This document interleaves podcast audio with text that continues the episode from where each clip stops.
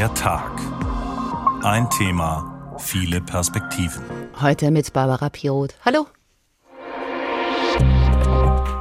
Also ich bin ehrlich, ich kaufe mir lieber fünf Paar günstige Schuhe als ein teures, weil ich genau weiß, es geht genauso schnell kaputt. Ich finde es falsch zu sagen, dass man am Konsum ansetzen muss. Mir ist es auch ehrlich gesagt dann scheißegal, auch wenn Leute, die mehr Geld haben, sich bei Primark die Shirts kaufen, weil ich nicht glaube, dass man damit etwas verändert. Für mich war Primark einfach total wichtig, weil ich hätte sonst nirgendwo schöne Anziehsachen herbekommen mhm. für das Geld. Diese ganzen teuren Klamotten, das ist auch, dass man zum größten Teil nur die Marke bezahlt. Deswegen, ich persönlich, weil ich auch nicht so viel Geld habe, gehe auf jeden Fall weiter bei Primark einkaufen. Shoppen macht viele glücklich. Die neuesten Sneaker sind nicht nur ein Gebrauchsgegenstand, sondern ein Statement. Man versteht, was gerade angesagt ist, ist vorne mit dabei und so ist Kleidung auch eine Frage von Zugehörigkeit. Allerdings ist dieses immer neu, immer mehr ein echter Klimasünder. Die Modeindustrie verursacht rund 10 Prozent der gesamten CO2-Emissionen der Menschheit, verschmutzt die Ozeane mit Mikroplastik und noch dazu verbraucht sie ohne Ende Wasser. Für ein einziges T-Shirt gehen mehr als 2000 Liter drauf. Das bringt einige in der Branche zum Umdenken. Die Fashion Weeks haben Nachhaltigkeit thematisiert und Patagonia-Gründer Chouinard Schlagzeilen gemacht. Er überträgt sein Unternehmen an eine gemeinnützige Stiftung, die die Gewinne einsetzt zur Bekämpfung des Klimawandels. Irgendwie ist ja alles gerade schlecht, nicht nachhaltig, fliegen, heizen, Fleisch essen und jetzt auch noch Mode mit schlechtem Gewissen. Geht das auch anders, bewusster, besser? Darum kümmern wir uns heute im Tag unter der Überschrift Schöner Schein. Geht Mode auch nachhaltig? Und um erstmal zu verstehen, was da schief läuft, beginnen wir mit einem Konzern, von dem die Kollegen von Funk mal gesagt haben, er sei der schlimmste, den die Modewelt zu bieten hat. Shein aus China. Eva Lambi-Schmidt in Shanghai habe ich gefragt, was ist das für ein Unternehmen? Wie funktioniert das Geschäftsmodell? Also das ist ein Online-Fast-Fashion-Unternehmen, das weltweit Kleidung, Accessoires und Schuhe verkauft zu super günstigen Preisen. Äh, Shein wurde 2008 gegründet in China, in Nanjing, ähm, hat mittlerweile allerdings seinen Hauptsitz nicht mehr in China, sondern in Singapur. Ähm, aber damals, als es gegründet wurde, war es eines von hunderttausenden chinesischen Startups, die sich im E-Commerce versuchten und mehr als ein Jahrzehnt später, jetzt ist es eben nicht nur ein Fast-Fashion-Konzern, ähm, das möglichst viel waren ähm, günstig verkauft, sondern auch ein Tech-Unternehmen. Also es versteht sich auch selbst, ähm, ja, einen Algorithmus zu haben, das ganz passgenau Ware äh, dem Kunden anbietet auf Social-Media-Plattformen, äh, zum Beispiel auch auf Instagram, also ähm, vor, äh, vor allem auf den ausländischen Plattformen. Und damit ist Shein sogar erfolgreicher als die gängigen Online-Shopping-Plattformen wie Amazon. In den USA hat Shein zum Beispiel Amazon als meist heruntergeladene Shopping-App sogar überholt in den USA. Und äh, es nutzt eben auch diese viralen Marketingstrategien auf sozialen äh, Plattformen, eben wie Instagram. Und auch die Designs ähm, sind sehr trendy auf Shein, wer es mal gesehen hat. Ähm, da kommen wir wahrscheinlich auch noch später drauf, denn die sind oft nicht von Shein selbst.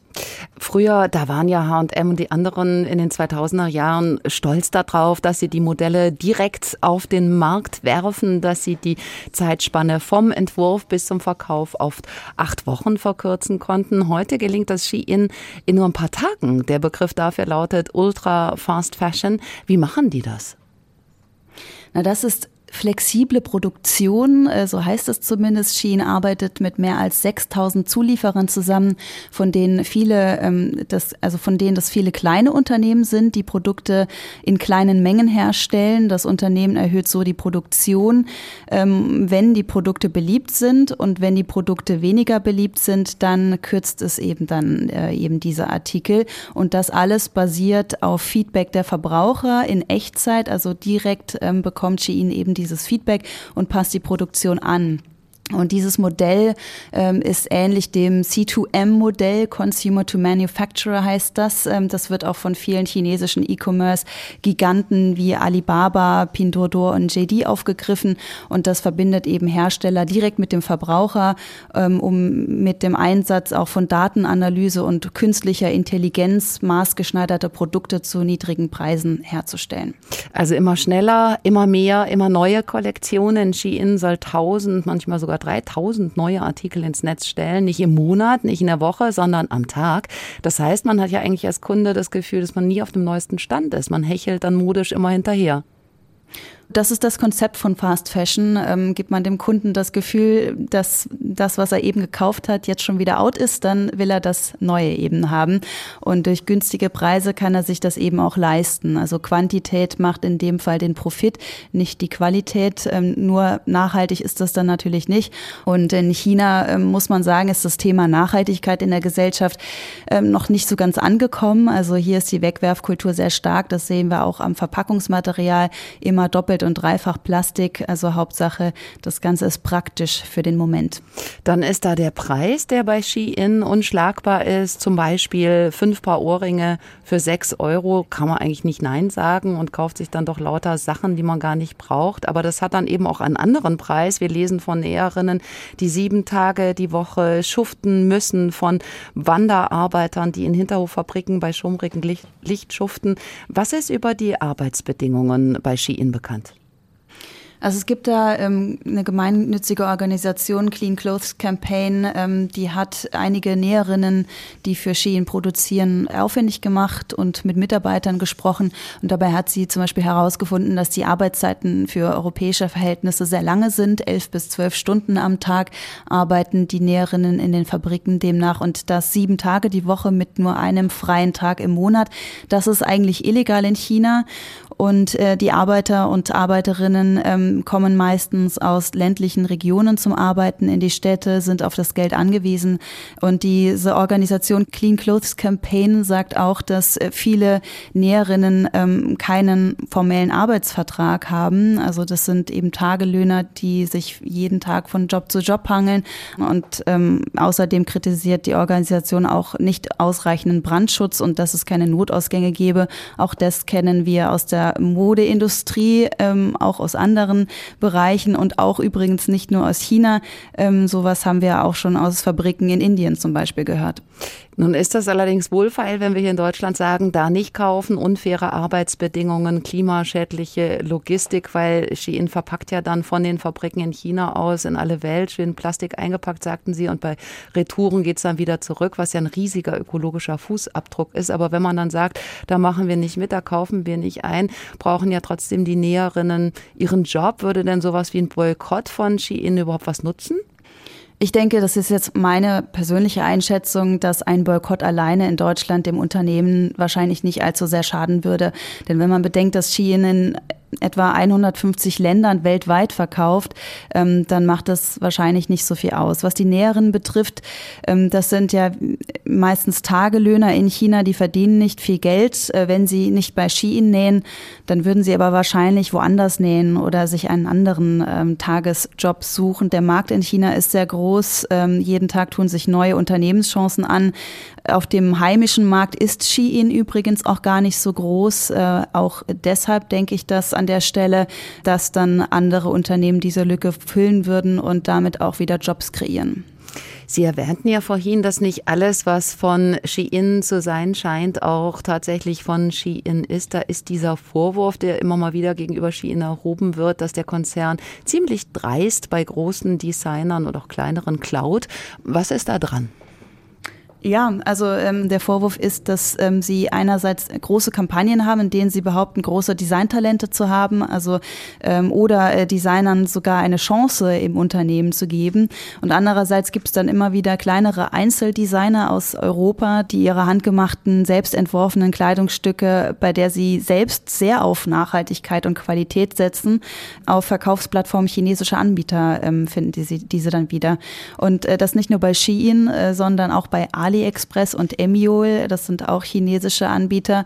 Ähm, das hat zumindest eine Recherche des ARD-Reporterteams Steuerung F ergeben. Und mir hat auch ein Gesprächspartner aus der chinesischen Slow Fashion Industrie erzählt, ähm, dass auch er aus seinem Designerfreundeskreis schon äh, mitbekommen hat, dass ihre Designs auf solchen ähm, Seiten auftauchen, also geklaut worden sind. das gibt es also überall. auch hier in China wird geklaut. nur rechtlich kann man da eben nicht so viel machen, weil auch die Plagiatsrechte in China nicht so stark sind. Deshalb ähm, könnte man das nur moralisch verurteilen.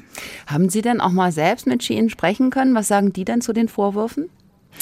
Ja, wir haben da auch eine Anfrage gestellt, äh, aber da ja, bekommen wir leider keine Antwort. Wir haben mit einer Mitarbeiterin ganz kurz sprechen können und die meinte, dass sie äh, ihren Job verlieren würde, wenn sie mit Medien sprechen würde. Jetzt das sagt ja auch schon was aus. Absolut. Jetzt ist Shein mega erfolgreich, inzwischen mit 100 Milliarden Dollar bewertet. Das ist mehr als H&M und der Mutterkonzern von Sarah zusammen. Shein ist außerdem die am häufigsten aufgerufene Fashion-Website der Welt und hat ebenfalls die am häufigsten heruntergeladene App der Welt, also sogar noch vor WhatsApp oder Google Maps. Wie sehen Sie denn die Entwicklung? Geht das jetzt immer weiter, immer schneller? Wohin soll das noch führen? Warum sollte Shein damit aufhören? Es ist ein profitorientiertes Unternehmen. Ähm, die Kritik kommt vor allem aus dem Ausland. Hier in China hört man sowas nicht. In China ist auch ähm, die Gesellschaft noch nicht so auf Nachhaltigkeit ausgelegt. Es gibt diese Plagiatsrechte eben nicht in der Form. Von daher sehe ich jetzt nicht ein Grund oder ein Anlass, warum Shein damit aufhören sollte. In erster Linie, da müsste halt schon äh, der Markt wegbrechen dann im Ausland, ähm, dass dann Konsumenten weltweit sagen, wir kaufen Shein nicht mehr oder der Druck, ähm, die Kritik müsste so groß werden, dass es eben einen Unterschied macht. Eva Lambi-Schmidt, unsere Korrespondentin in Shanghai. Vielen Dank.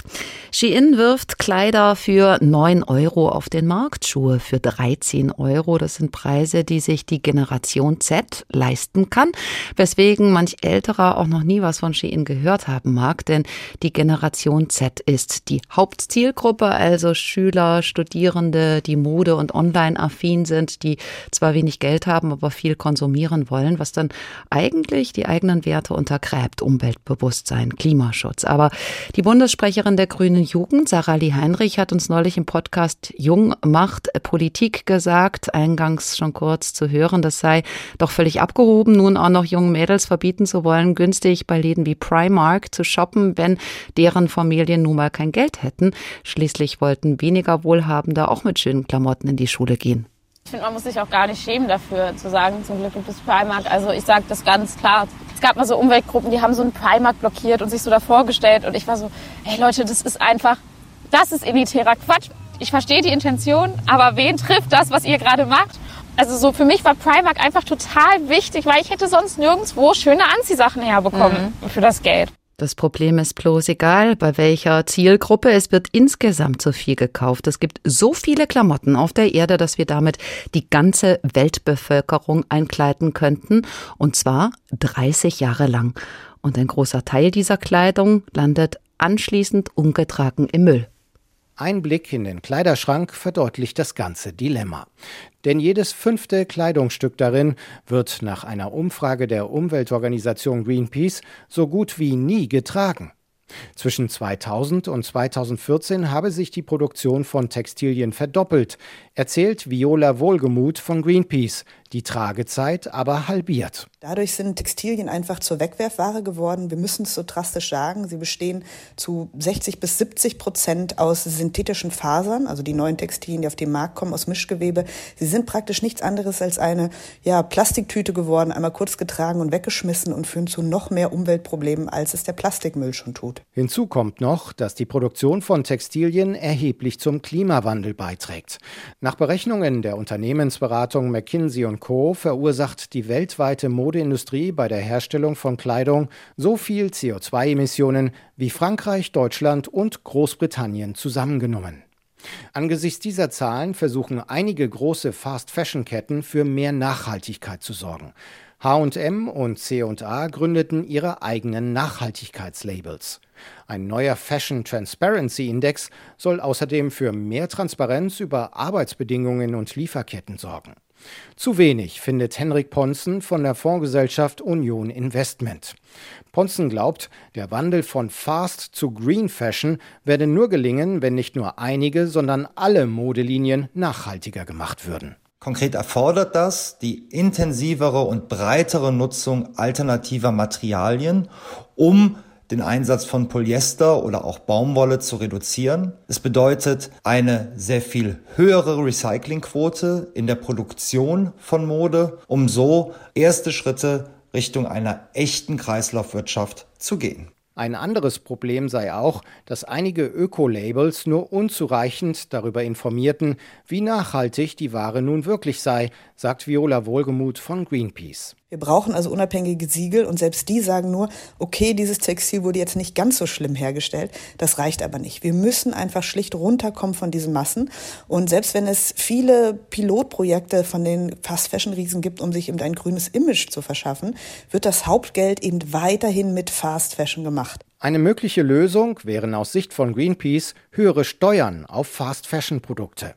Nach dem Motto, je umweltschädlicher die Kleidung, desto teurer der Verkaufspreis. Und 10 Prozent der Verkaufsflächen in Innenstädten für Alternativen zu Fast-Fashion-Ketten reservieren, zum Beispiel für Second-Hand-Läden. Und wo bleiben die mittelständischen deutschen Modeunternehmen wie Bugatti oder Mark Kane angesichts der meist ausländischen Fast-Fashion-Konkurrenz? Der Mittelstand setze auf ein anderes Publikum, erklärt Tanja Kronen vom Modeverband German Fashion. Die deutschen Modeunternehmen haben keinen Fast-Fashion-Druck. Sie setzen auf die Produktion von werthaltiger, nachhaltiger, modischer Qualitätsbekleidung und sehen dort auch ihre Zielgruppen. Inzwischen mache jedes fünfte mittelständische Modeunternehmen in Deutschland über die Hälfte des Umsatzes mit nachhaltigen Produkten. Und dann gibt es noch die mit den besonderen Ideen und Ansätzen. Vorhin haben wir von den großen Umweltsünden gehört. Schauen wir jetzt darauf, wie es besser gehen könnte. Zusammen mit Natascha von Hirschhausen, Gründerin des gleichnamigen Modelabels. Sie ist extrem erfolgreich durchgestartet vor fünfeinhalb Jahren. Damals war sie noch an der Uni ohne Kredite, ohne Investoren hat sie angefangen. Heute hat sie ein Geschäft an der Friedrichstraße in Berlin. Guten Abend. Hallo. Frau von Hirschhausen, Ihre Kleidungsstücke sind fair, organisch, handgemacht, aber vor allen Dingen ohne Abfall, also ohne dass unfassbar viel Stoffreste übrig bleiben. Das ist Ihnen so richtig bewusst geworden, was da abfällt, als Sie als Studentin in Bangladesch waren und sich die Fabrikation dort angeschaut haben. Bangladesch nach China ja der größte Textilproduzent weltweit mit diesem verheerenden Unfall im Rana Plaza. Sie haben dort überall Stoffberge gesehen. Wie sah das aus? Genau, also ich war 2014 habe ich noch studiert und ich war in so einem richtigen Dilemma gefangen. Ich habe mein Studium wirklich geliebt. Ich wollte gerne Designerin sein. Ich wusste aber, wie schlimm die Modeindustrie ist und habe mich wirklich gefragt, ob ich das jemals vertreten könnte, äh, überhaupt Produkte auf den Markt zu bringen, weil ja der Markt an sich schon überfüllt ist. Und dann bin ich in dem Kontext nach äh, Bangladesch gereist. Das war ein Austauschprogramm mit dem Goethe-Institut und habe da diese Berge an Müll gesehen. Also ich glaube, jeder hat schon mal davon gehört, wie die Situation in Bangladesch ist und dass sie wirklich prekär ist. Und ich stand da und es war mir wirklich peinlich. Ich kann das nicht anders sagen, dass unsere westliche Welt ein anderes Land so sehr als Abfalleimer ähm, ja missbraucht, muss man wirklich sagen.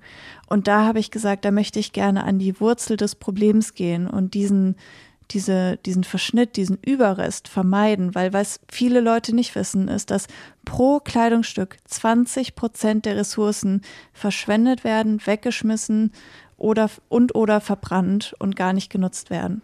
Woher kommen denn diese Fluten an Stoff? Wie kommen die zustande?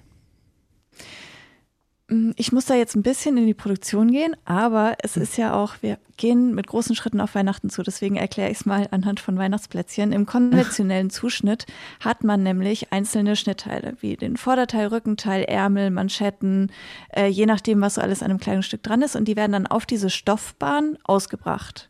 Und das kann man sich ein bisschen vorstellen wie beim Plätzchenbacken. Man versucht auch das schon möglichst effizient zusammenzulegen. Aber natürlich bleibt was übrig. Und in der Textilindustrie ist es halt nicht so, dass das wieder zusammengeknetet werden kann und wieder ausgerollt und neu zugeschnitten, sondern das bleibt halt wirklich als Rest und wird weggeschmissen. Und das sind, das kommt natürlich aufs Design an und auf die Produktion, aber das sind durchschnittlich 20 Prozent, ein Fünftel. Und auf die wollen Sie verzichten, auf diese 20 Prozent. Sie wollen das nicht machen wie beim Plätzchenbacken, dass dann dieser ganze Verschnitt übrig bleibt. Und wie läuft das bei Ihnen? Stichwort Zero Waste, so heißt das ja. Genau, also ich wollte da unbedingt an die Wurzel des Problems gehen, weil Re- und Upcycling einfach so ihre eigenen Tücken mit sich bringen. Und äh, bei mir ist das so, dass man sich das so vorstellen kann, eher wie bei einem Puzzle, dass die Schnittteile einzeln ineinander greifen. Das heißt, wie funktioniert das? Einzeln ineinander greifen? Ja, wirklich, also wenn man sich die einzelnen Schnittteile vorstellt, wie dann bei einem Puzzle, dass ein Schnittteil direkt an dem anderen liegt und dass man sie miteinander zuschneidet, sodass kein Verschnitt übrig bleibt.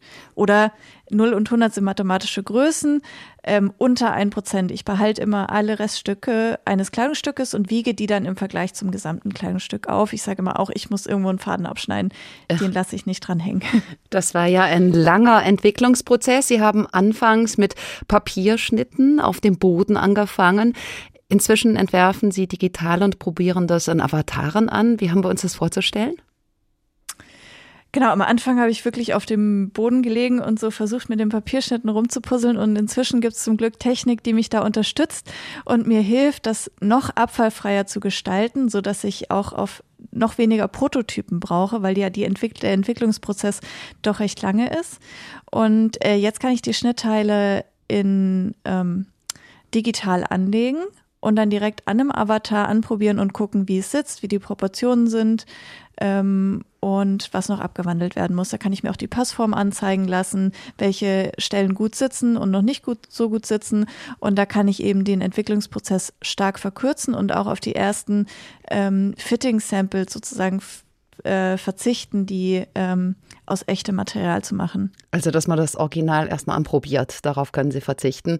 Wie teuer ist das dann bei Ihnen einzukaufen? Das klingt jetzt ziemlich aufwendig und exklusiv. Es ist sehr aufwendig und ich mache natürlich bei den Stoffen nicht halt, äh, bei den Schnitten nicht halt, sondern auch alle Materialien sind entlang der gesamten Wertschöpfungskette auf ökologische und soziale Nachhaltigkeit kontrolliert von einer unabhängigen Stelle und zwar jedes Jahr und das nicht nur für das Obermaterial, sondern für alle Komponenten. Das hat natürlich seinen Preis. Die Teile liegen zwischen 50 und 700 Euro. Aber wir haben ja eben auch schon gehört, dass gerade viele Fast-Fashion-Hersteller sich einfach einen unfairen Wettbewerbsvorteil äh, nehmen, weil Mensch und Umwelt eben ausgebeutet werden. Und diese Ausbeutung wird dann nicht eingepreist. Und ja, Pardon? Entschuldigung. Jetzt ist eben das Stichwort bei Ihnen schon gefallen, auch im Beitrag davor, Recycling, also dahin kommen, dass Kleidung nicht immer neu produziert wird und immer neue Ressourcen verschlingt an Material, an Energie, an menschlicher Arbeitskraft, Logistik, sondern dass eben benutzt ist, neu und dann wieder genutzt wird. Wie stehen Sie dazu? Also ich bin ein ganz großer Fan davon, die Kreisläufe zu schließen. Ich sage nur immer, es ist nicht das die, die, die Lösung aller Probleme. Und ich glaube, mein Problem ist, dass es oft so dargestellt wird, dass wir sozusagen alles so weitermachen können, wie wir es gerade machen, alles nur in zirkuläre Kreisläufe äh, überführen müssen. Und dagegen sprechen zwei Sachen. Nämlich zum einen kann der Kreis eigentlich gar nicht geschlossen werden. Es gibt den geschlossenen Kreis nicht. Es gibt nur einen äh, nach unten zeigende Spirale, weil jedes Mal, wenn Material recycelt wird, verliert man an Qualität. Und äh, zum anderen müssen wir darüber sprechen, dass Kleidungsstücke, also was wir produzieren, mit welcher Wertigkeit wir produzieren und es muss wieder weniger und mit besserer Qualität äh, produziert werden, weil eben kam ja auch schon dieses Beispiel mit der Plastiktüte. Für mich als Designerin ist es ganz, ganz gruselig, dass Kleidung nur einmal getragen wird. Ich möchte wirklich Kleidungsstücke äh, produzieren und hoffe, dass da wieder mehr produziert werden, die einfach eine Bedeutung haben, die man gerne trägt, die man gerne immer wieder trägt und die sich einfach gut anfühlen. Und dafür muss man an Qualität und an, an dem Design arbeiten. Sie selbst sind ja ein Teil dieser Industrie, die auch für den Traum von Schönheit steht, für den Reiz des immer Neuen, des sich neu Erfindens. Eigentlich was total Schönes und Spielerisches, aber eben mit dem Nebeneffekt, dass das einen ohnehin schon vollen Markt immer weiter überfüllt. Ist das für Sie Sie ein moralisches Dilemma? Ja, auf jeden Fall. Also wie gesagt, ich habe auch damit ganz, ganz lange gekämpft und ich denke aber jetzt inzwischen ähm, brauchen wir wieder diese Beispiele von Kleidung, die einen Wert hat und die man wirklich jeden Tag wieder mit Freude anzieht. Ich glaube, jeder kennt diesen oder viele Leute kennen diesen Moment, wo man den Kleidungs Kleiderschrank aufmacht und der ist übervoll mit Sachen und man hat aber das Gefühl, man hat nichts anzuziehen. Und das ist jetzt der positive Teil von nachhaltiger Mode, wenn man wirklich tolle Teile hat, die sich gut anfühlen, die gut zu einem passen, die eine gute Qualität haben, dann macht man eben den Kleiderschrank auf und fühlt sich nicht mehr so besessen, sondern man freut sich wirklich auf die Teile. Das ist eigentlich was ganz, ganz Positives. Hm. Die Modedesign. Weniger, aber besser. Die Modedesignerin Natascha von Hirschhausen, vielen Dank für das Gespräch. Sie hören den Tag heute mit der Frage, schöner Schein geht Mode auch nachhaltig? Nachhaltige Mode, Öko, Bio, Fair, das klingt nach kratziger Wolle und Pullis, die aussehen wie ein Kartoffelsack, nach Henna-Farben und Jute, aber nicht nach coolen Must-Haves. Was aber ein Klischee ist, denn Vintage ist in. Strategen haben sich dafür sogar einen neuen Begriff ausgedacht. Pre-loved. Die Jeans oder der Rock sind also schon vorgeliebt. Secondhand ist inzwischen angesagt wie nie, auch von unserer Kollegin Katharina Bruns, die aber außerdem findet, wie auch Frau von Hirschhausen, weniger ist mehr. Das hat sie auf einem langen Marsch erkannt und eingeübt. Ich bin mal den Jakobsweg 1000 Kilometer von Sevilla nach Santiago gelaufen. Was sich anstrengend anhört, ist auch anstrengend. Und deshalb ist hier ganz klar die Devise wenig Gepäck. Ich hatte also nur eine lange Hose, eine kurze, vier T-Shirts, einen Pulli und einen Rock dabei. Letzteren trug ich fast jeden Abend, um mich nicht immer nur wie eine verschwitzte Pilgerin zu fühlen. 50 Tage lang trug ich also ein und denselben Rock. Schwarz, High-Waist, dünn, flatterig, leicht waschbar und gut zu trocknen, mit kleinen Blümchen und von Zara. Zara, das ist dieser Laden, in dem die Größe M irgendwie zu einer XS geschrumpft ist und alle Kundinnen und Kunden denken, dass es okay sei, wenn man die Sachen nach dem Anfassen und Anschauen einfach nonchalant wieder zurück auf den Tisch wirft, sodass am Ende des Tages dort ein riesiger Berg liegt, der dann fein säuberlich wieder von den arbeitenden Menschen aufgebügelt werden muss, damit der Laden am nächsten Morgen wieder wie ein junger Frühling strahlt. Aber warum schmeißen die Menschen dort eigentlich wild mit den Kleidungsstücken um sich? Weil sie für sie keinen Wert haben. Schnell gekauft, schnell gelangweilt. Für diese Art von Mode gibt es auch einen Begriff. Und den habe ich das erste Mal von einer holländischen Frau gehört, als ich meinen Rock trug und sie mir dafür ein Kompliment machte.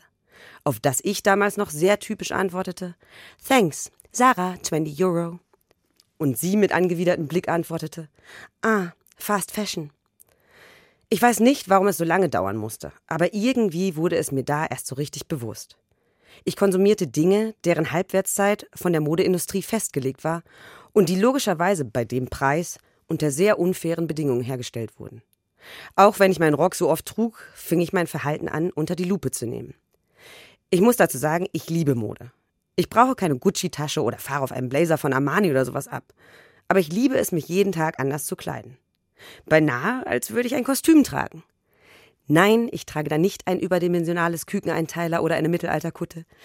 Vielmehr mag ich es jeden Tag, meinem immer unterschiedlichen Gefühl, mit dem ich aufwache, Ausdruck zu verleihen. Und dafür brauche ich natürlich eine gute Auswahl von Teilen, denn sonst wird's ja langweilig. Nach der Fast-Fashion-Bemerkung der Holländerin überkam mich, kam ich nur in die Nähe eines H&Ms, immer mehr ein schlechtes Gefühl. Ich steckte in einem Dilemma. Wie konnte ich weiterhin Spaß an Mode haben, aber gleichzeitig auch nicht noch mehr Geld in diese Riesenindustrie stecken und immerfort neue Klamotten kaufen? Ganz klar, ich kaufe einfach alte Klamotten. Ich entsann mich meiner Leidenschaft mit 17 in Second-Hand-Shops zu gehen oder die alten Sachen meiner Mutter und meines Vaters vom Dachboden zu holen, weil ich kein Geld hatte und die 70er wieder in waren. Die Klamotten, die ich dort fand, hatten eine exorbitant bessere Qualität als alles im Laden und waren einzigartig. Es fühlte sich beinahe wie eine Schatzsuche an, wenn sich in den Kisten ein weiteres Kleinod auftat. Warum auch immer vergaß ich viele Jahre lang diese großartige Freude, bis zu dem Fast-Fashion-Kommentar der Dame. Seitdem kaufe ich, wenn ich schätzen müsste, rund 80 Prozent meiner Klamotten und Schuhe gebraucht. Und das Schöne ist, die Schatzsuche muss hier nicht enden. Die Wohnung, in der ich lebe, besteht sicherlich auch zur Hälfte aus grandiosen Fundstücken vom Trödel, Sperrmüll oder aus einer Kleinanzeige. Aber eben auch nur zur Hälfte. Und 20 Prozent meiner Klamotten sind mit viel Plastik verpackt oder in einem Karton geliefert worden, in dem 30-fach so viele Teile Platz gehabt hätten. Aber vielleicht ist es ein kleiner Anfang der mir sogar Freude bereitet.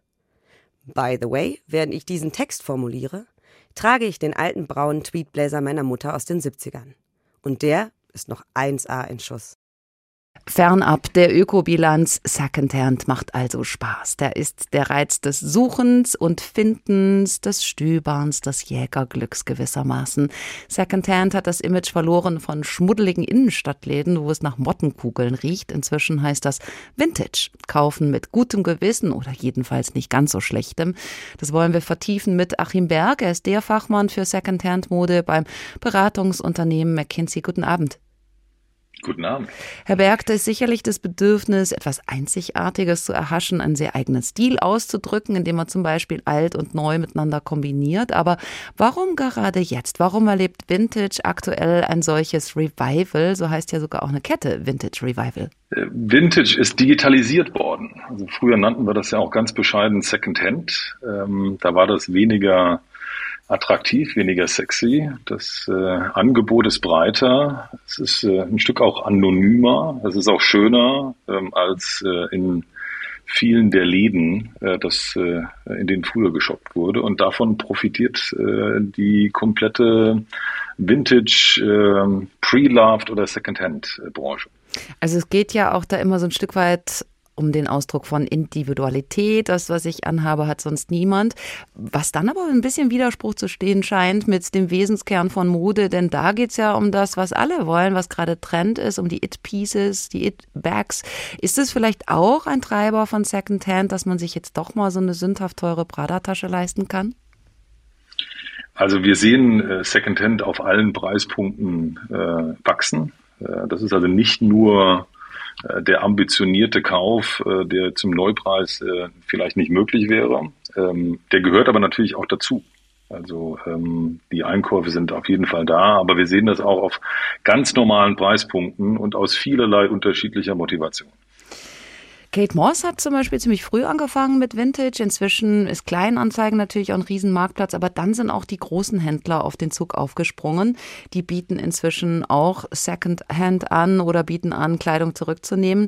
Was ist davon zu halten? Da steht ja immer mal wieder das Stichwort Greenwashing als Vorwurf im Raum. Also ich glaube, man äh, kann festhalten, dass das wesentliche Geschäft auf den großen Plattformen stattfindet. Ähm, aber viele der Händler erkennen natürlich, dass die Kunden sich für Vintage interessieren und versuchen auch äh, ein entsprechendes Angebot aufzubauen. Ähm, glaube, äh, alle mit durchaus nobler Motivation. Ähm, aber das äh, braucht natürlich eine gewisse sozusagen kritische Masse auch, damit es funktioniert. Und äh, die meisten der Händler sind sicherlich in einem frühen Stadium und probieren das eher noch aus. Das bringt also noch nicht so viel, wenn ich Sie recht verstehe. Das ist alles noch relativ klein. Also das wesentliche Geschäft äh, findet äh, definitiv auf den größeren Plattformen statt. Da gibt es ja etliche Plattformen, Vinted, das war früher Mädchen- und Mami-Kreisel, Mo, Mox, dann Vestiaire Kollektiv, Farfetch, Rebel im hochpreisigen Segment. Ohne jetzt auf die im Einzelnen einzugehen, aber graben Plattformen allgemein Händlern mit Neuwaren vielleicht auch irgendwann die Kunden ab? Wir sehen vor allem bei den jüngeren Kunden, dass ähm, das durchaus Neuware ersetzt. Also wird auch bewusst entschieden, äh, auch aus Nachhaltigkeitsgesichtspunkten, äh, ein Vintage-Produkt zu kaufen, äh, sodass man durchaus davon ausgehen kann, äh, dass ein Teil äh, des Umsatzes, äh, der mit Neuware erzeugt worden wäre, auf diesen Plattformen stattfindet. Wir sehen natürlich auch, dass äh, einzelne Marken über diese Plattform auch Ware ähm, sozusagen, wie wir das nennen, abschleusen. Also die heißt, äh, hätten es normalerweise reduzieren müssen, äh, uns dann über diese Kanäle verkaufen. Also das ist durchaus äh, Wettbewerb äh, zu Vollpreis und äh, zum normalen Handel.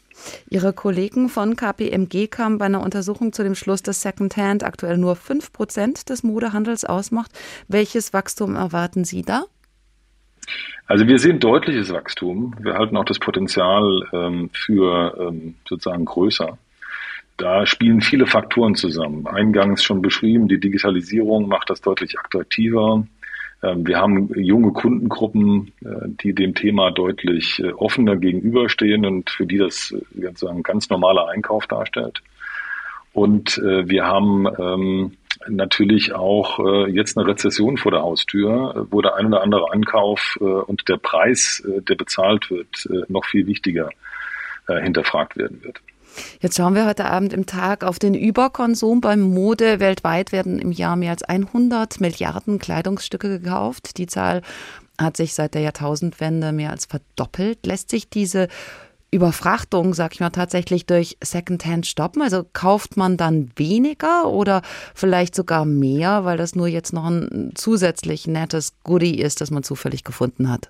Also wir haben äh, die Nachhaltigkeitsthemen der Branche untersucht und äh, die Verlängerung des Lebenskreislaufes eines Produktes äh, ist ein wesentlicher Hebel, sodass auch äh, sozusagen Vintage hier eine, eine wesentliche und wichtige Rolle spielen kann. Also man geht davon aus, dass rund 25 Prozent äh, aller Artikel, die sich in einem Kleiderschrank befinden, eigentlich nie angezogen worden sind und auch nicht mehr angezogen werden wenn man die sozusagen dem Kreislauf wieder zuführen kann äh, und äh, die entsprechend getragen werden und dann natürlich neue Ware vermeiden kann, würde das der Nachhaltigkeit deutlich helfen. Jetzt klingt das erstmal Secondhand nach einer klimafreundlichen Idee. Allerdings hängen da jetzt auch wieder so ganze Gewerke dran. Unsere Korrespondentin aus Belgien hat neulich beschrieben, dass die Ware auf dem amerikanischen Kontinent aufgekauft wird. Dann kommt die nach Indien, wo meistens Frauen und Kinder die Ware unter den wachsamen Augen einer Kamera sortieren. Und in London schließlich entscheidet dann jemand, per Video, was verkauft werden soll, was nicht. Und dann geht das zurück nach Antwerpen, Brüssel, in andere europäische Städte. Das ist jetzt ökologisch dann im Grunde kein Unterschied mehr zur Neuware. Das hängt natürlich wiederum vom einzelnen Anbieter, von den einzelnen Systemen ab. Das hängt auch davon ab, ob wir ähm, uns über Luxusgüter unterhalten, wo natürlich mehr Aufwand getrieben wird, wo auch mehr Ware über Kontinente ähm, verschickt wird. Äh, vieles findet aber auch lokal statt, wird lokal angeboten und wird lokal ähm, weiter vermittelt ähm, und dann auch vom Endkunden zum Endkunden äh, geschickt, äh, sodass die Bilanz äh, sehr unterschiedlich ausfallen kann. Aber es ist ähm, sozusagen schwer zu sagen, ob das immer ökologisch besser ist. Ähm, es, es wird in vielen Fällen aber definitiv so sein. Worauf sollte man denn achten, wenn man genau das vermeiden will und in Anführungsstrichen gute Secondhand-Kleidung kaufen möchte? Denn das sieht man dem Kleidungsstück ja nicht an, wie weit das gereist ist. Wie ich äh, gerade sagte, wäre es sinnvoll zu schauen, ob ich äh, eine Plattform finde, die mir ein relativ lokales Angebot oder in dem Fall vielleicht auch ein deutschlandweites Angebot macht, äh, wo ich sehen kann, wo der Artikel äh, angeboten wird, äh, wo ich vielleicht auch beeinflussen kann, wie ich an den Artikel herankomme. Und äh, das ist bestimmt der größte Hebel für die Ökobilanz. Achim Berg, Modeexperte von der Beratungsgesellschaft McKinsey, haben Sie vielen Dank. Sie hören den Tag. Heute schauen wir auf Mode, ihre Überproduktion und wie es nachhaltiger gelingen könnte. Dazu jetzt ein paar Zahlen. Schon lange gibt's nicht mehr die vier Kollektionen Frühling, Sommer, Herbst und Winter, sondern bis zu 20 im Jahr bei großen Textilunternehmen, bei Ultra Fast Fashion eben noch mehr. In Deutschland werden pro Kopf im Jahr 40 bis 70 Kleidungsstücke gekauft, schnell gekauft und schnell aussortiert. Junge Modedesignerinnen aus Hessen setzen dagegen auf Circular Fashion. Das heißt, Kleidung wird so designt, produziert, abgetragen und wieder weiterverwertet, dass am Ende im Idealfall nichts mehr im Abfall landet, sondern die Materialien im Kreislauf bleiben. So zum Beispiel auch die Idee beim Label Solostücke aus Wiesbaden. Sweatshirts, Pullis und Hoodies auf den ersten Blick sehen die Produkte des Labels Solostücke auf der Internetseite nicht ungewöhnlich aus aber sie sind es. Weil jedes einzelne Stück mit einer bestimmten Idee verknüpft ist, erklärt Svenja Bickert-Appleby, eine der Firmengründerinnen. Eigentlich ist es halt das absolut nachhaltigste, aus Materialien zu produzieren, die bereits vorhanden sind. Das heißt, wir suchen uns in Deutschland Textilreste, also Restrollenmaterial, äh, das wir auftreiben und produzieren daraus unsere Produkte. Wobei diese Reste keine Stoffschnipsel, sondern riesige Stoffrollen sind und daraus werden dann eben die Pullis gemacht. Solche Restposten gibt es häufig in der Textilindustrie, hat die gemeinnützige Organisation Ellen MacArthur Foundation herausgefunden. Laut der Ellen MacArthur Foundation sind so ungefähr 12 bis 15 Prozent der Materialien schon bei der Produktion übrig. Das sind jetzt keine gefertigten Kleidungsstücke, sondern es sind wirklich textile Rollenmaterialien, die in Lagern in Deutschland liegen und eigentlich nicht mehr verwendet werden. Also normalerweise werden die dann ab einem bestimmten Zeitpunkt dann entsorgt. Genau dieses Material suchen die Solostücke-Unternehmerinnen, kaufen es auf, errechnen, wie viele Pullis und Hoodies daraus gemacht werden können und bieten genau diese Menge dann ihren Kunden in verschiedenen Größen im Internet an. Und produziert wird erst, wenn genau diese Menge dann auch bestellt wird. Pre-Order nennt sich das. Deswegen dauert es ungefähr acht Wochen, ähm, bis das Produkt dann auch wirklich ähm, hergestellt und beim Kunden ist. Das sind diese kleinen Pre-Order-Kleinserien sozusagen. Nachhaltig, aber nicht ganz billig. Denn jedes Shirt kostet bei Solostücke 139 Euro. Dafür bietet das Modelabel aber auch noch einen Reparaturservice, Infos zur Herstellung und Produktion und Recyclingoptionen an. Um das Ganze wirklich ähm, zirkulär zu machen, sagen wir ja auch, es gibt einen QR-Code bei uns im Produkt. Das kann der Kunde abscannen und nicht nur sehen, sozusagen, welchen Impact dieses ähm, Produkt hatte, sondern ähm, kann das auch wirklich wieder an uns zurückschicken. Und so können wir überhaupt den Kreislauf schließen und ein kreislauffähiges Produkt auf den Markt bringen. Weil ihre Mode hochwertig und kein Materialmix ist, können die Pullis nämlich entweder teilweise wieder verarbeitet oder als Secondhand-Ware verkauft oder sogar hochwertig recycelt werden. Sie enden also nicht wie vieles aus den Altkleidercontainern als Putzlappen oder Füllmaterial. Genau diese Art von nachhaltigem Kreislauf steht hinter dem Begriff Circular Fashion. Und Christine Fehrenbach, Beraterin für nachhaltige Markenentwicklung, betont, dass dieses System gerade in der Modebranche unbedingt nötig ist. Wir haben natürlich über kurz oder lang ein großes Ressourcenproblem. Aktuell wird tatsächlich alle fünf Minuten eine Million neue Kleider hergestellt und 90 Prozent davon landen auf dem Müll. Und dieser Modemüll kann bisher nicht mehr sinnvoll genutzt werden, bemängelt Fehrenbach. Das ist halt im Prinzip sonst die Schwierigkeit, dass viele Sachen so hergestellt werden, dass so Mischmaterialien sind. Nehmen wir mal Polyacryl und Baumwolle. Und die Sachen sind nicht zu recyceln. Das heißt, ich muss mir am Anfang überlegen, welches Material verwende ich. Die Produkte auch so entwickelt, dass es zum Beispiel keinen Verschnitt gibt, dass ich möglichst wenig Material verschleiße. Netzwerkerin Fehrenbach selbst hat deshalb eine Ausstellung mit dem Titel Transforming Frankfurt Fashion nachhaltige Mode- und Designlabels aus Hessen organisiert. Junge Designer, Modemacherinnen und auch Labels präsentieren dort ihre Ideen.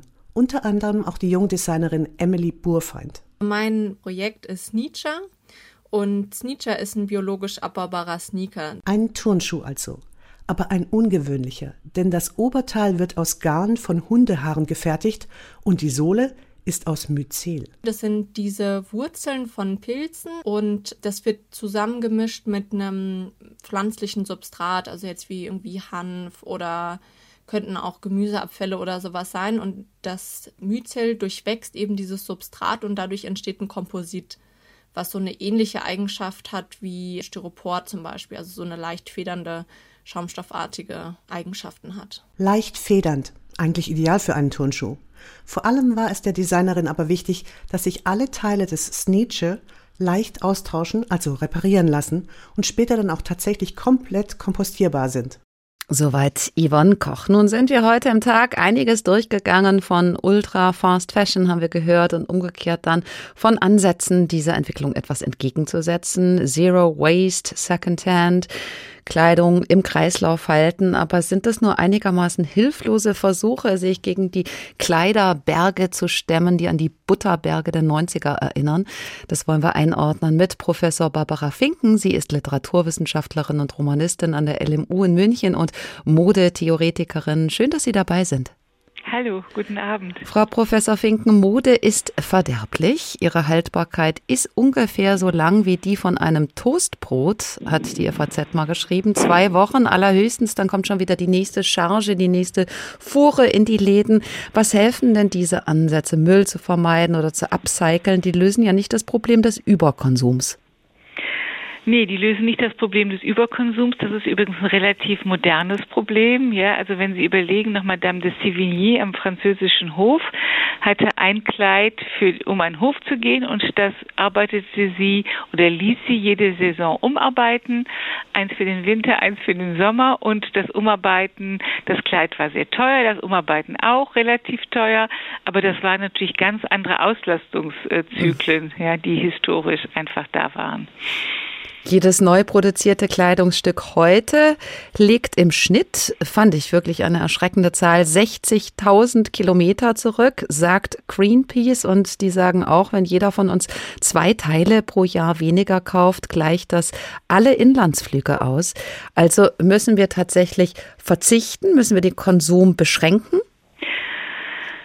Also sagen wir es mal so. Also ich meine, dass wir jetzt da in einer perversen Situation sind, ist ja völlig klar und dass der dadurch ausgelöst, dass der durch Profitgier ausgelöst worden ist, ist ja auch relativ klar. Europa hat dadurch äh, seine Textilfabriken, äh, seine Textilfertigung, äh, aber auch sein Textilanbau von Lachs, Flein, äh, Leinen und sowas verloren, weil das günstiger war in anderen Ländern. Also das Grundübel ist eigentlich das Grundübel des Kapitalismus, mhm.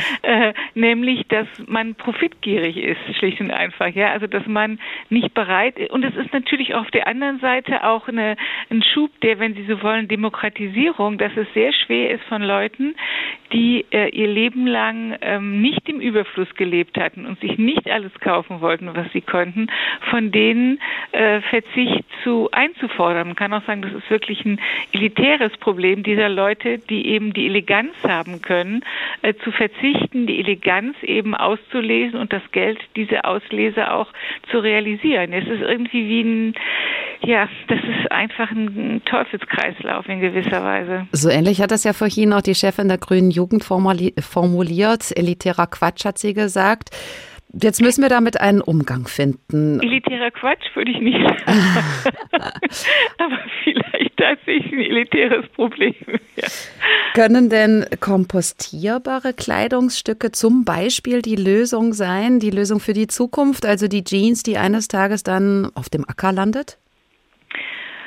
Also ich glaube, die Lösung muss einfach schon sein, dass man, dass wir uns den Luxus und zwar gesamtgesellschaftlich ähm, erlauben müssen zu mehr Eleganz und das heißt zu mehr Auslese und das heißt zu einer Slow Fashion und das heißt auch zu ja, zu, dass wir einfach in dem Fall vielleicht wirklich lernen müssen, und zwar alle, dass weniger mehr äh, sein kann und dass Kleider auch mehr kosten. Ja, das ist, das, da müssen wir uns ja auch wieder dran gewöhnen, weil in Deutschland wird zum Beispiel für Essen zu wenig ausgegeben und es wird für Kleidung zu wenig ausgegeben. Diese Wertschätzung, dass man dafür sparen kann, denn ein Lieblingsstück hat, ich glaube, das ist absolut zentral.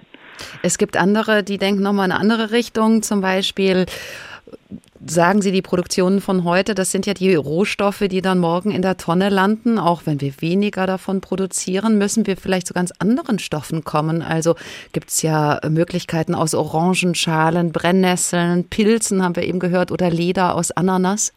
Also die Modeindustrie arbeitet da ja eigentlich schon sehr hart und auch sehr viel dran. Es wird zum Beispiel zurückgezüchtet, es wird wieder Leinen und Flachs angebaut, ja, es werden diese tollen Stoffe erfunden, von denen wir eben gehört haben mit den Hundehaaren. Ja, es wird ja unglaublich chemisch viel gemacht. Ich glaube, da sind ganz viele Leute dran.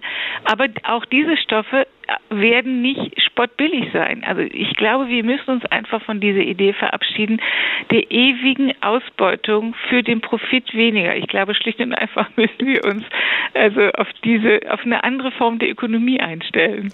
Jetzt sind das alles Fakten, die wir heute zusammengetragen haben, die zu diesem grundsätzlichen Gefühl passen, dass egal was wir machen, alles irgendwie schlecht ist. Konsum ist böse, also Verzicht oder eben mehr Geld ausgeben für bessere Kleidung.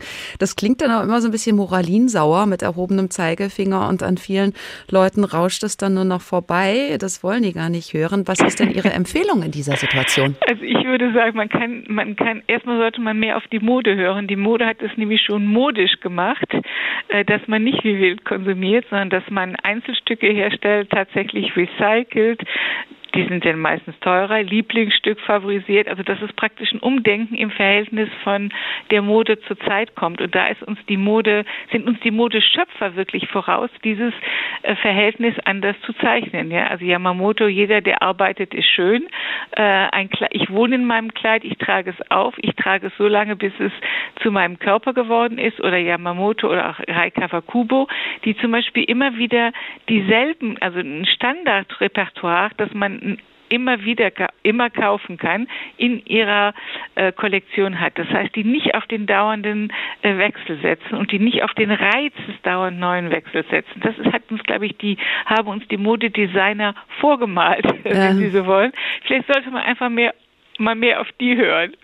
Eigentlich soll Mode ja auch Spaß machen, aber dessen ungeachtet, was Sie jetzt sagten, steht trotzdem die Branche gewissermaßen im Büßerhemd da. Also vernichtet ihre Online-Rückläufer, produziert mehr Treibhause als der weltweite Flugverkehr, die Schiffer zusammen. Dann kommen noch äh, Pestizide hinzu auf den Baumwollfeldern, ja. giftige Chemikalien bei der Färbung. Dabei will man ja eigentlich für Unbeschwertheit stehen, für Leichtigkeit. Was macht das denn mit dem Selbstverständnis von Mode und Designern, Designerinnen? Wie gesagt, also die Designerinnen und die Designerinnen und Designer haben da ja schon längst äh, gegengelenkt äh, aus dem Innern der Branche heraus. Aber das sind eben Perversionen des Kapitalismus von Leuten, die eben äh, äh, das verkaufen wollen, um immer mehr Geld zu verdienen. Und das geht einfach nicht mehr. Und ich glaube, dass das nicht mehr gehen kann, muss an uns allen liegen. Und ich finde das nicht moralinsauer. Ich finde, das ist eigentlich, man kann auch sagen, Eleganz ist eine Frage der Moral, wenn Sie so wollen. Ja? Also man kann sagen, wie viel Mode, wenn sie sich diesem Todes, Todesmoment, das sie über die Welt bringt, äh, anpasst. Und daran hat sie sich ja schon in den Spitzenprodukten angepasst. Bloß wie gesagt, menschliches Ingenium kostet, hat immer Geld gekostet und hat immer Geduld gekostet und hat immer die Kunst in Anspruch genommen des Auswählens, des, des Wenigen, des Auserlesenen. Und so würde ich das sehen. Also wir brauchen diese Wendung zu mehr Eleganz und zu weniger Konsum. Sagt Professor Barbara Finken, Literaturwissenschaftlerin von der LMU in München und Modetheoretikerin. Ganz herzlichen Dank für das Gespräch. Die Designerin Stella McCartney, die Tochter von Paul und Linda, sagt, ihr Ziel sei es, Kleidung zu entwerfen, die einem im Leben zur Seite steht und einen begleitet. Das stellt aber das ganze Konzept der Mode von Schnelllebigkeit und Wachstum auf den Kopf, denn die beschert uns ja neue Looks im Sekundentakt und auch der Einkauf selbst dauert nur einen Wimpernschlag und Klick. Jede Sekunde wird irgendwo auf der Welt eine Lastwagenladung Textilien auf Deponien abgelagert oder verbrannt. Manche äh, Strategien gegen die Übersättigung haben wir heute Abend schon kennengelernt. Nun noch eine letzte, das Repair Café. Mike Markloff war in einem im Rheingau. An jedem dritten Montag im Monat sitzt Lilo Seidel im Repair-Café im Mehrgenerationenhaus in Eltville hinter ihrer Nähmaschine. Immer wieder bringen Menschen Kleidungsstücke, die zu schade zum Wegschmeißen sind. Und denen haucht Lilo Seidel neues Leben ein. Ja, ich nähe überhaupt sehr gerne, auch privat zu Hause. Und das heißt, meine Fähigkeiten, die ich zu Hause äh, ausnutze, die kann ich auch hier ausnutzen. Und es wird immer sehr, sehr gerne angenommen. Seit zehn Jahren näht und ändert Lilo Seidel im Repair-Café Kleidung. Dabei stellt sie fest, wenn es um einfache Reparaturarbeiten geht, ist die Kundschaft eher männlich. Kleidung zu ändern oder zu, zu was zu reparieren, die Tasche von der Jacke und sowas, das sind eigentlich auch eher Männer, die das dann bringen, die dann niemand haben, der ihnen das dann reparieren könnte oder halt mal eine Gardine zu kürzen oder sowas, das neuen Reißverschluss irgendwo reinnehmen und so. Das sind eher die Sachen, mit denen Männer zu ihr kämen.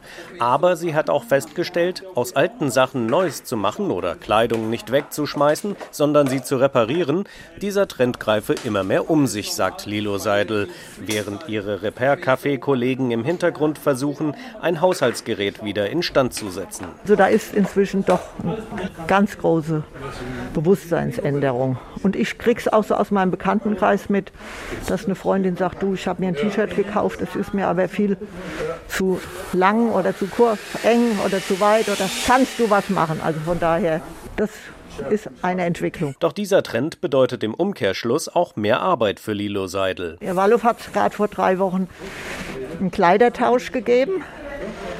Und da sind zum Beispiel ganz konkret drei Hosenanzüge übrig geblieben. Die hat dann meine Enkeltochter gebracht. Und da hatte ich wirklich viel Arbeit, Größe 40 auf Größe 36 zu verändern. Aber ich finde sowas sinnvoll, auch dass Leute das hingeben und nicht normalerweise in die Tonne hauen. Das ist unsere Aufgabe. Nachhaltigkeit ist dabei das große Stichwort und damit auch verbunden die eigene Selbstreflexion.